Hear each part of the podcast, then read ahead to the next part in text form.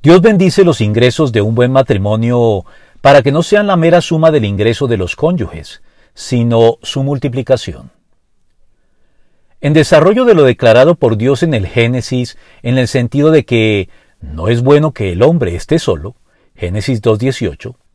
hay que señalar que en su condición esencial de ser social, la sociedad más básica, estrecha, elevada y satisfactoria que el ser humano puede alcanzar en este mundo, es la sociedad conyugal constituida en el vínculo matrimonial monógamo y heterosexual.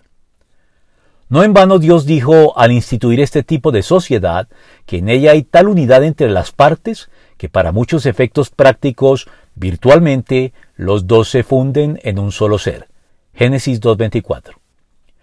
Y si esto no fuera suficiente para valorar las virtudes y excelencias de la sociedad conyugal,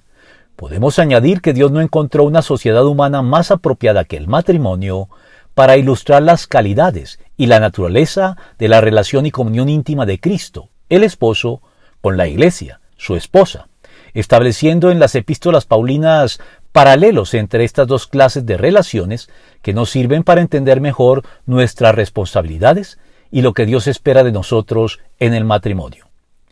De hecho, el buen matrimonio, conducido como Dios manda, es una fuente de deleites que no alcanzaremos de ningún otro modo en este mundo y posee tal potencial para enriquecer la vida humana y conducirnos a una fe madura y una existencia más plena y profunda, que en él los esfuerzos de las partes en pro del bienestar común no se suman meramente, sino que se multiplican, puesto que más valen dos que uno, porque obtienen más fruto de su esfuerzo. Eclesiastés 4:9